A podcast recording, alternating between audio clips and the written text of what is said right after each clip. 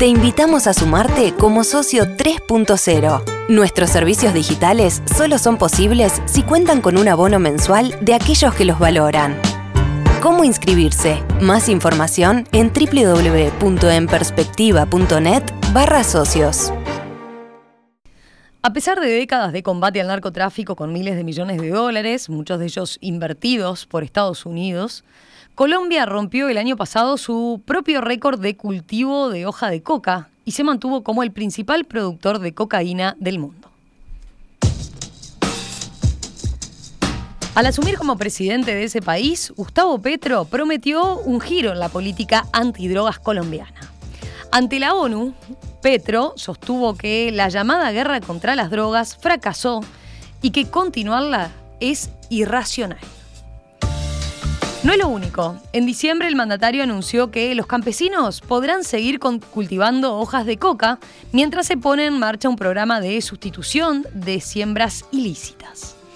Petro incluso dijo que su gobierno evalúa comprar hoja de coca a esos campesinos para darle un fin alternativo a la producción de droga. Ahora, ¿Qué forma tendrá este proceso de sustitución? ¿Puede marcar un camino para transformar el encare del combate al narcotráfico en el continente? ¿Hay inspiración en la forma, por ejemplo, en que Uruguay implementó la regulación del cannabis? Vamos a hablarlo en los próximos minutos con un hombre clave en el gobierno de Gustavo Petro en esta línea de trabajo. Estamos en comunicación con el economista Felipe Tascón, especializado en prevención de drogas, que dirige el Programa Nacional Integral de Sustitución de Cultivos Ilícitos de Colombia. Estamos hablando del organismo del gobierno resultante del acuerdo de, la paz, de paz con la guerrilla de la FARC. Economista Tacón, ¿qué tal? Buen día, un gusto saludarlo, bienvenido. Buenos días, un gusto saludar a, las uruguayas y los uruguayos que nos escuchan.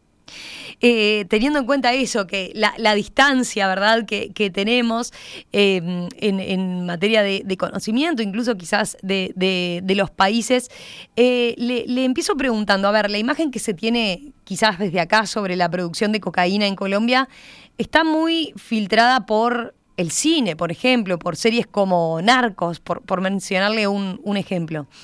Eh, expliquemos primero cómo es el cultivo de hoja de coca en el país. ¿Son, ¿Son mayoritariamente campesinos pobres los que trabajan en él? Sí, a ver, el, yo creo lo importante que debe conocer la gente es que la gran eh, población que trabaja en la fase de cultivo de este de esta cadena productiva que al final es ilícita son campesinos pobres, campesinos abandonados, normalmente están en zonas donde no tienen una cobertura, el Estado no tiene presencia, no hay eh, una cobertura de salud, no hay cobertura de educación eh, y lo fundamental, no hay vías de acceso son eh, el acceso se da mediante trochas eh, intransitables o ni siquiera eso, sino que son accesos fluviales. Ese abandono del Estado hace que incluso si les funcionara eh, producir un cultivo legal, no tienen la manera de sacarlo del territorio. La diferencia de la coca que se transforma en el mismo campo hasta sacar pasta básica de cocaína y allí hay una reducción eh, sustancial, hay una reducción de 500 veces desde, desde pasta hasta, digo, desde hoja hasta pasta. Es decir, de una tonelada de hoja solo se obtienen dos kilos de pasta básica de cocaína y por tanto el producto de de una hectárea, que son dos toneladas, eh, que serían entonces cuatro kilos, es transportable perfectamente en un morral, en una mochila. Mm. Eso es lo que le da la característica en estas zonas, pero el principio fundamental es que son territorios abandonados completamente. Sí, eh, es, interesante esa puntualización que usted hace porque, claro, en, en general son centros de los centros de producción están muchas veces en zonas remotas, claramente de, de difícil acceso, ¿no? Em, y, es ahí donde se ha ido concentrando, digamos, la producción de coca en Colombia en el último tiempo, ¿no? Sí, desde un inicio, realmente desde el inicio, la producción de coca para cocaína en Colombia empieza en los años 70 del siglo XX, al mismo tiempo que se lanza la campaña de, de la guerra contra las drogas. No es cuando se inicia la prohibición, porque la prohibición tiene 120 años, pero hace, hace 50 y algo que se lanza la cruzada contra las drogas, que lo declara el enemigo público número uno en Estados Unidos, es cuando esto aparece acá. Y las condiciones son exactamente esas, es decir, aparece como solución un producto que por lo prohibido puede ser rentable en zonas aisladas que productos eh, legales eh, no logran eh, la, rentabilidad para ser sacados de tu territorio. Claro. le iba a preguntar también, en, en este crecimiento que incluso se, se ha dado en porque por más que, por ejemplo, se, ha reducido el área sembrada, también eh, la, producción aumentó, ¿no? En, este, en esta situación y en este crecimiento también tiene que ver la desmovilización de, las FARC, ¿no? Que tenían un control importante en este mercado. Eh, por ejemplo, entraron en juego, veía otros actores, se metieron cárteles mexicanos que vinieron con, inversiones importantes, eh, casi como, como si fueran empresarios del rubro. Siempre ha habido la modalidad de, hay que tener claro que esto no es, aquí hay eh, trabajadores marginales de las periferias que te producen la primera, el primer producto y hay empresarios que son los que terminan la transformación, porque hasta ahora te he hablado de lo que es hasta la pasta básica de cocaína. Eso era lo que antiguamente en el siglo XIX se llamaba cocaína cruda que fue algo que se inventaron para poderla sacar de la ceja de selva del Perú y llevarla hasta New Jersey, donde era que se terminaba el procesamiento.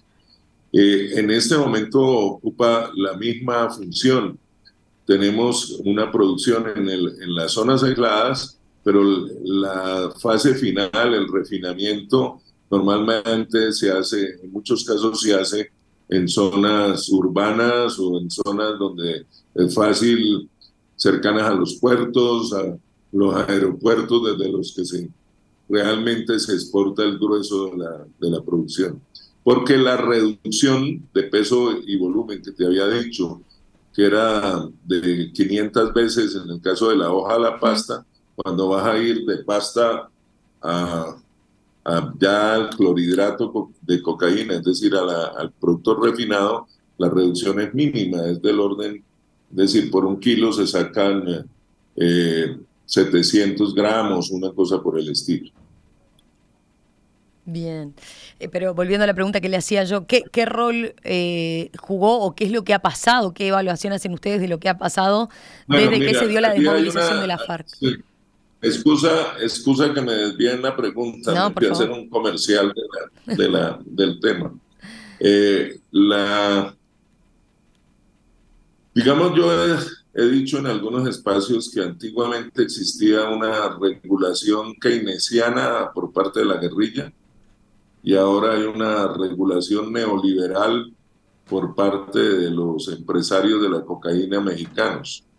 ¿Qué significa esto? Que ellos ponen un precio al cual lo compran en el punto de exportación. Eh, ese precio estimuló una sobreproducción y estimuló una centralización de la producción. Es decir, narcos eh, colombianos que han invertido en el campo y de esa manera hoy apareció una gran propiedad rural de la coca para cocaína. Y esa es a la orden del presidente Petro es no ataquen a los pequeños, sino que ataquen a los grandes.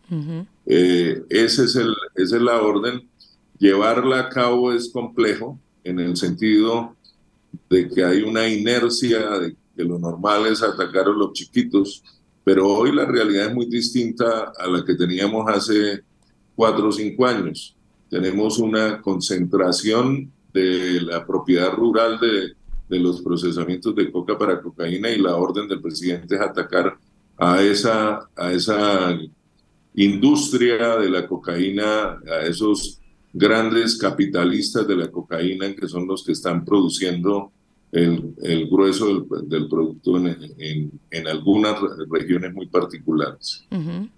¿Qué implica ese, ese capturar a los grandes entonces concretamente? Sí, porque ahí se parte del reconocimiento de que los campesinos pues son eh, víctimas del abandono del Estado.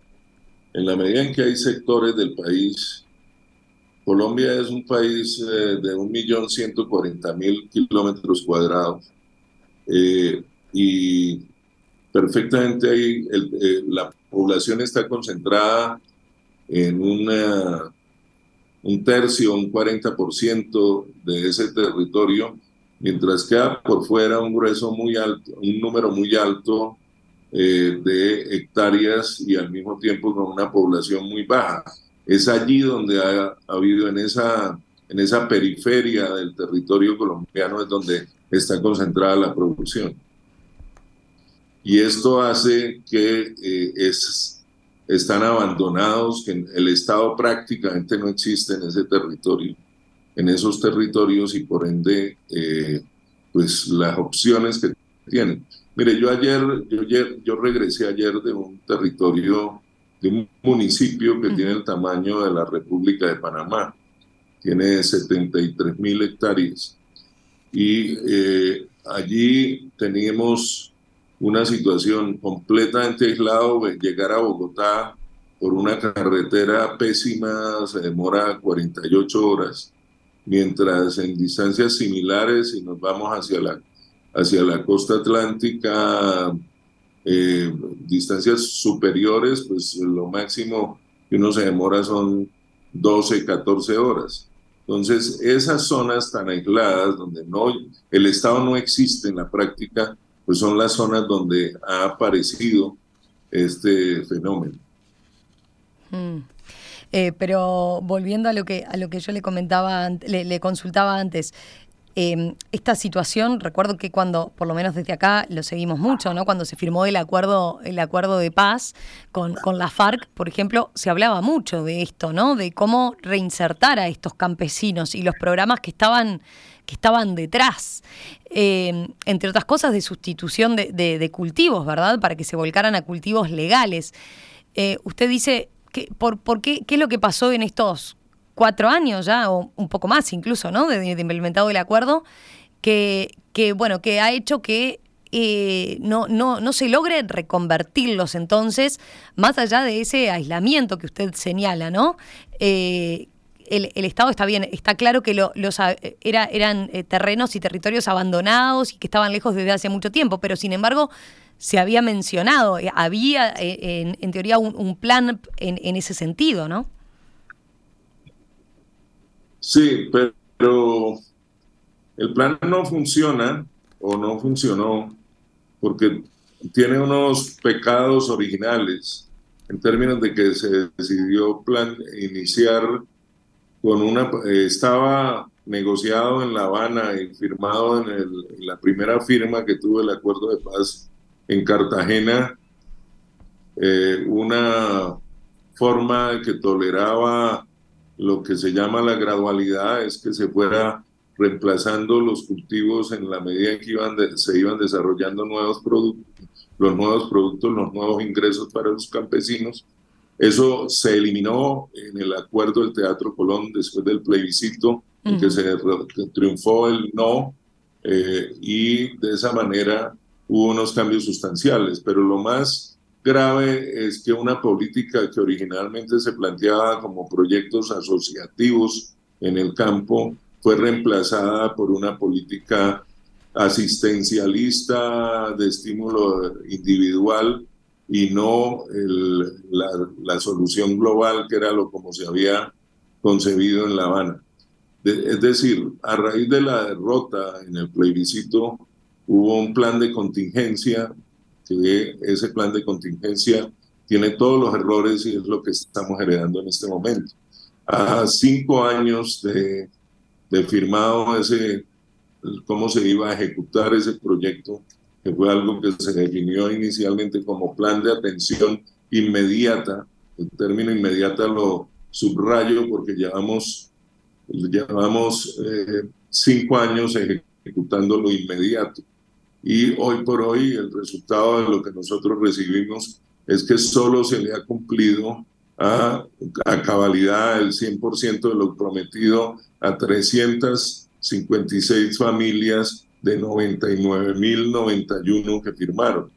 Es decir, es un fracaso rotundo y tenemos la hipótesis, lo que ha planteado el presidente es que nosotros tenemos que terminar ese plan con todas sus falencias, pero la solución no es esa, sino que tenemos que implementar uno nuevo que se centra en encontrarle alternativas de ingreso a las campesinas, campesinos, afros, indígenas que están dedicados a esto en el campo y por lo tanto lo único viable es la orden que hemos recibido es que tenemos que hacer la tarea de industrializar el campo en esas regiones para que en la práctica imitemos lo que hace la coca. Si la coca se transforma en campo para y dejan parte del valor agregado, se reduce el peso y el volumen, cualquier otro producto que hagamos en el campo en esas zonas aisladas para que sea competitivo y se pueda sacar, tenemos que hacer exactamente lo mismo.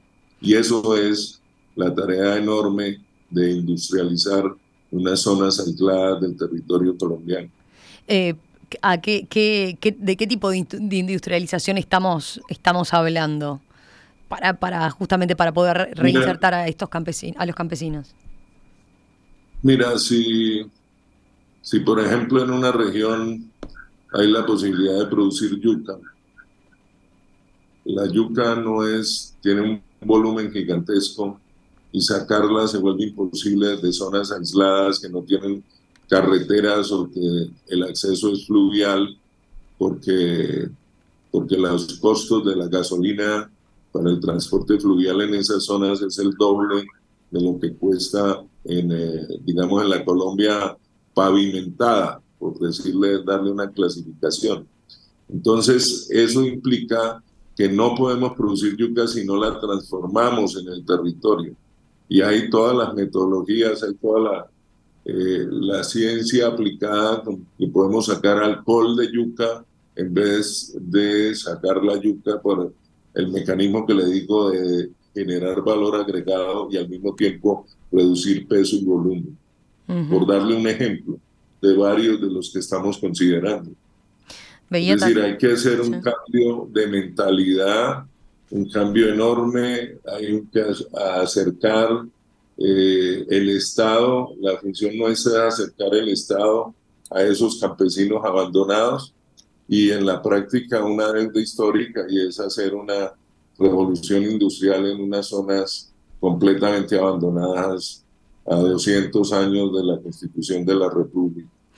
Así lo plantea usted, hacer una revolución industrial en esas, en esas zonas más abandonadas, o sea, implica una inversión eh, gigantesca en materia de infraestructura, por ejemplo, ¿no? Sí, mire, le, entro al, ejemplo que le digo, el municipio que le cuento que tiene el, el mismo tamaño que la República de Panamá, se llama Cumaribo, en el Bichada. 73 mil kilómetros eh, cuadrados, la mayoría planos, arables, con condiciones para hacer una agricultura de, punta.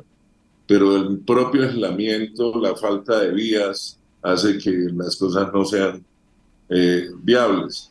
Eh, tenemos en este momento los campesinos, hay dos, las dos zonas donde están concentradas la coca eh, el sur del municipio y el oeste del, del, municipio, el oriente, perdón, del municipio, hace que eh, si no hacemos, si no arreglamos las vías que tienen, nunca se va a poder sacar nada.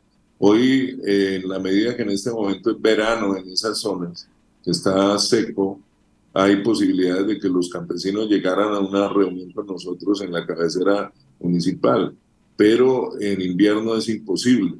Por tanto, un punto central que tenemos que meterle antes de pensar en cualquier eh, industrialización es que tenemos que hacer una conectividad vial y también una conectividad de Internet. De nada me sirve que yo vaya a implementar una, una industria si esa gente no tiene, no, no puede saber a cuándo está el precio del producto que está sacando. Es decir, tiene que estar conectado en toda, en toda su índole. Pero es gente muy valiosa, con mucha disposición. Ellos, ellos saben perfectamente que están metidos en ese negocio porque no tienen otra alternativa y quieren eh, muy claramente apoyar la, la, propuesta política del presidente para cambiar su realidad. Ese, ese es un, factor clave, la, confianza política. Digo, pensando en que evidentemente eh, es, gente que ha estado tan quizás descuidada por el Estado que, quizás tenga resistencia, ¿no? A, o, desconfianza de, de, de lo que se pueda llegar a hacer. Sí, eh, la desconfianza es enorme por este incumplimiento que te digo. Si te digo que el 0,00, es decir, esa relación que daría de dividir 356 familias a las que le ha cumplido, de 99 mil que firmaron entre el 2017 y el 2018, pues es claro que eh, el resto desconfía, porque no les han cumplido. Y allí lo que tenemos que tener claro es que el moroso, el deudor, es el Estado, porque esas familias levantaron las hectáreas de coca que tenían en su momento, levantaron 300, eh, perdón, 46.200 hectáreas que eran lo que tenían. Y el Estado que tenía que darles unas políticas de desarrollo eh, no les cumplió y tenemos que cumplirles como primera medida para recuperar la confianza y para poder implementar estas nuevas políticas que queremos. Veía otra de las, de las ideas de industrialización, pasan por ejemplo como un cultivo alternativo al de la coca sería el del cacao en algunos casos, que también se instalen, por ejemplo, y la industrialización por medio de que se instalen también eh, plantas de, de chocolates, chocolateras. Sí, obvio, pero bueno, eso es en las zonas donde donde hay cacao sembrado, porque el cacao es una, un cultivo que empieza a producir a los tres años y medio, y por tanto no podemos decir que levanten las matas de coca y siembren cacao, y, porque ¿qué hacen durante los tres años y medio de esta producción? Ese, ese, allí está la clave, ese ejemplo que me, me preguntas da la clave, que lo más difícil es esta transición el presidente Petro, en el discurso que se dio el, 16 de diciembre en el Catatumbo, en el municipio del Tarra, es, el Tarra viene siendo como el quinto o el sexto municipio con más coca sembrada, seis mil y pico de hectáreas. Eh, ese municipio, pues en la práctica ni siquiera está dentro de los beneficiarios, no fue de los que están incluidos en la política resultante del acuerdo de paz y lo tenemos que incluir. Y allí lo que planteó el presidente Petro en la práctica es un cambio de paradigma, no de un paradigma exclusivamente colombiano, sino de un paradigma mundial, porque llevamos desde la primera ley de prohibición que hubo en el mundo, que fue en eh, Filipinas en 1903, Llevamos la bobadita de 120 años donde la política central ha sido la prohibición y por tanto la orden es erradicar, levantar todo porque, porque eso es pecado, eso es delito, hay que levantarlo sin analizar cuál es el origen de que esta gente lo siembre. Entonces el análisis de ese origen, que es eso, de que ellos se dedican a esto por una situación económica, por necesidad económica, no porque los obliguen, sino porque no tienen de otra, es lo que hace que tenemos que implementar esta nueva política.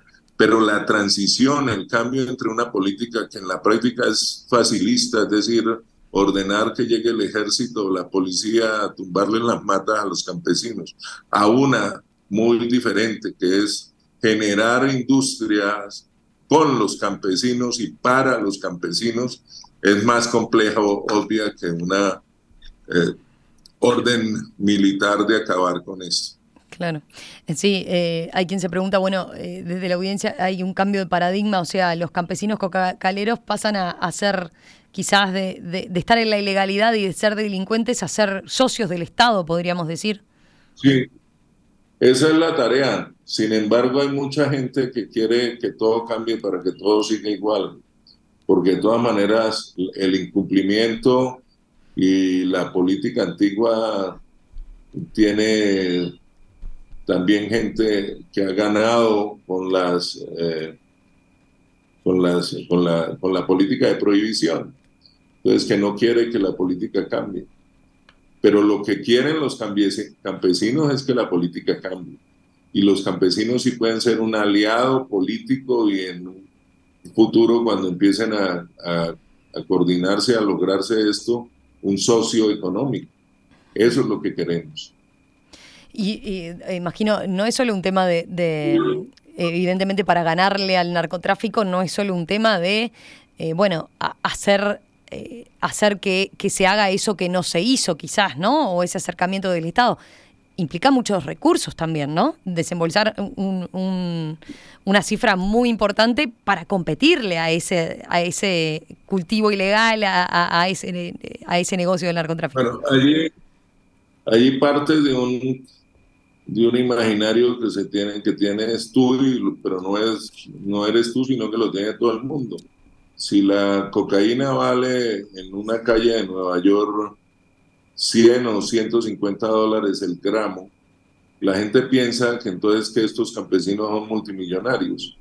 En Colombia lo que, lo que se, se paga es en el, en el orden entre, digamos, entre 500 y, 800 dólares por el kilo de pasta básica de cocaína, que es el producto que sale del campo, al que pueden acceder eh, los campesinos. Ellos son parte de ese valor agregado.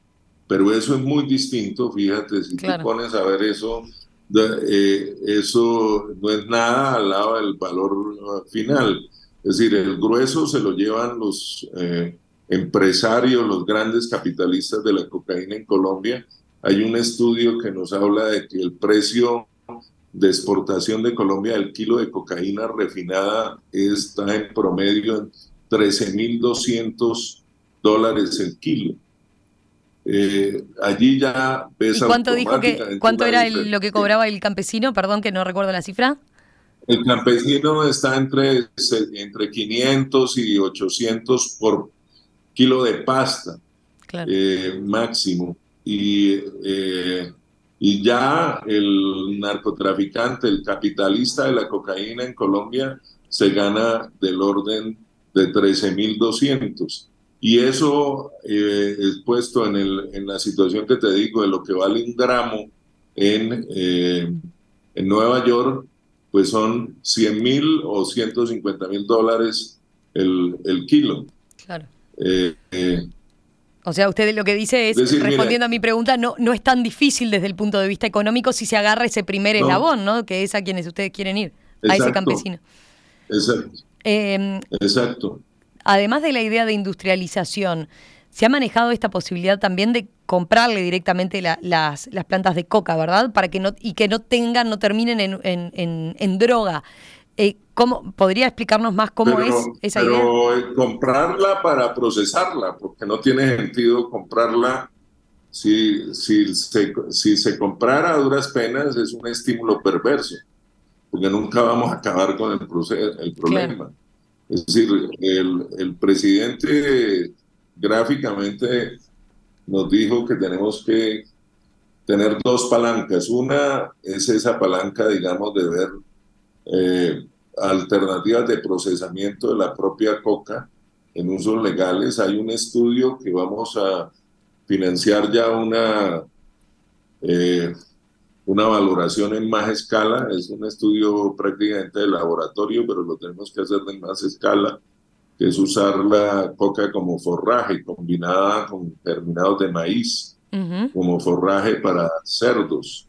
Eso podría darnos un, un espectro bastante grande, porque no, eh, no tiene sentido comprar a duras penas eh, la coca y que la cosa se quede allí, la hoja de coca.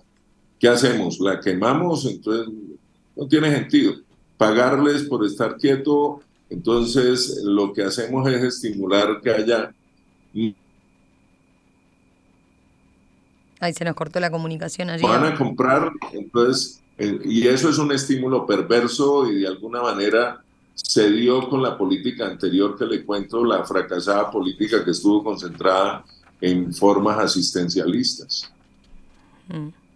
¿Qué clima tiene usted en este momento en Montevideo? Nosotros aquí en Montevideo tenemos unos 26, 27 grados, con una gran sequía en estos últimos meses.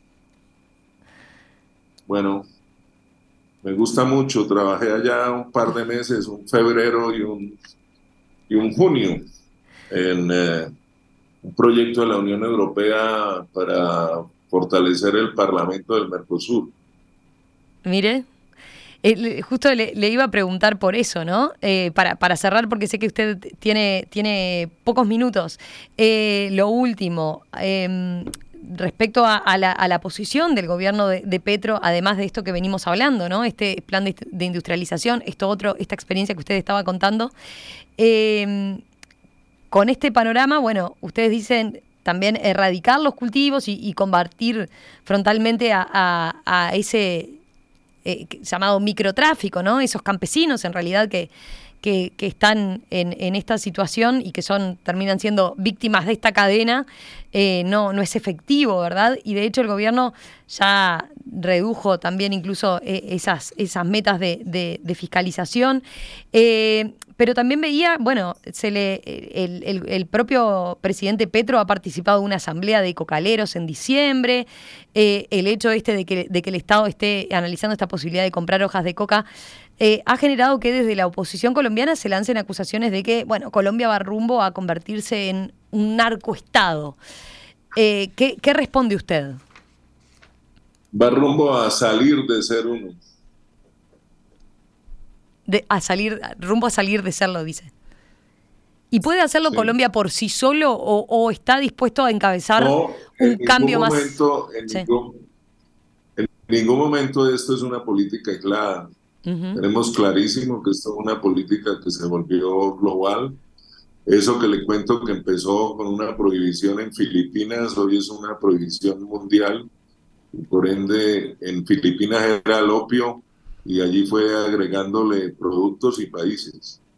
Eh, nosotros en este momento cualquier echarlo atrás significa buscar una alianza multilateral enorme para hacer una, un grupo de presión para buscar el cambio. El presidente Petro lo ha expresado inicialmente el, el primer viaje internacional, que fue una reunión de la eh, Corporación Andina de Fomento, de, perdón, a la, a la CAN en, eh, en Lima, y luego lo reciente, una reciente intervención en que es buscar la alianza de todos los países latinoamericanos para que busquemos el, el cambio del paradigma de la prohibición.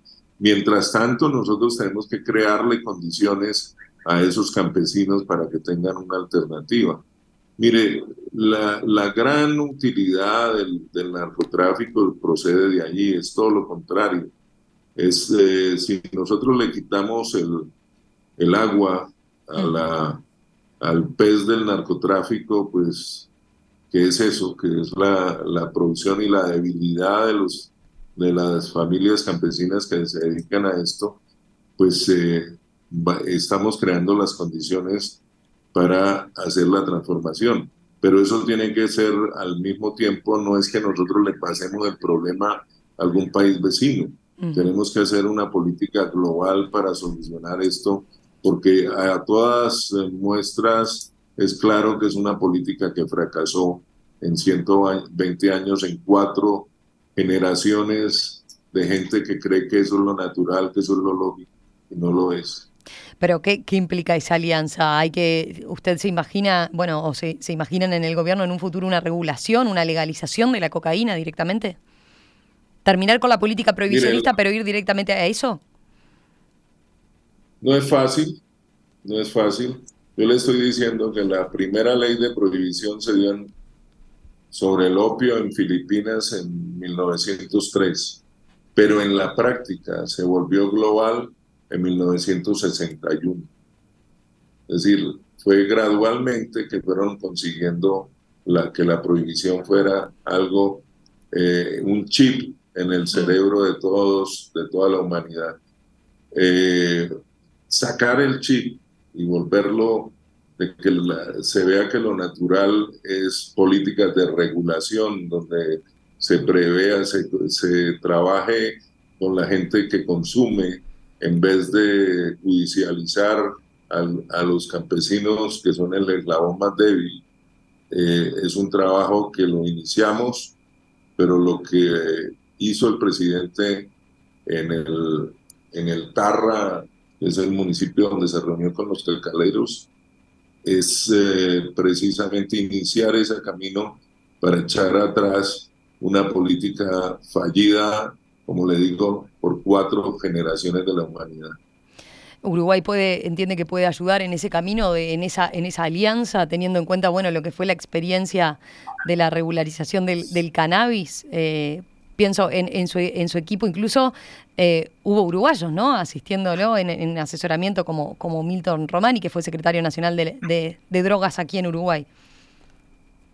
Sí, nosotros eh, tuvimos el apoyo muy valioso que agradezco al público en este momento de, del doctor Milton Romani eh, en la fase en que estábamos, incluso cuando estábamos en la fase de elaborar el, el plan de gobierno y luego en el eh, momento del el empalme que se llama pues que es la transición de un gobierno a otro.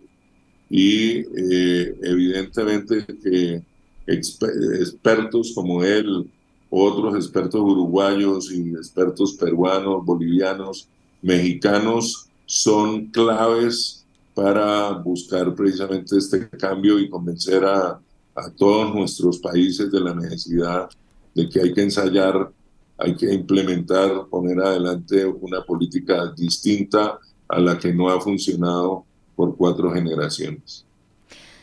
Economista Felipe Tascón, eh, experto en proyectos de prevención de drogas, cohesión social y cooperación al desarrollo, director del programa de sustitución de cultivos ilícitos de Colombia, del gobierno de Gustavo Petro. Muchas gracias eh, por estos minutos esta mañana aquí en Perspectiva. Gracias por permitirnos acercarnos allí a la, realidad de, Colombia y el trabajo que, que está haciendo. Gracias a usted. Espero que la próxima vez sea presencial y yo le pueda compartir un mate de coca y usted, un mate. Lo esperamos por acá. Un abrazo grande. Hasta luego. Hasta luego. ¿Tenés un aporte? Envía un WhatsApp al 091-525252. Escribinos a enperspectiva.radiomundo.uy o mandanos un mensaje de texto al 35511.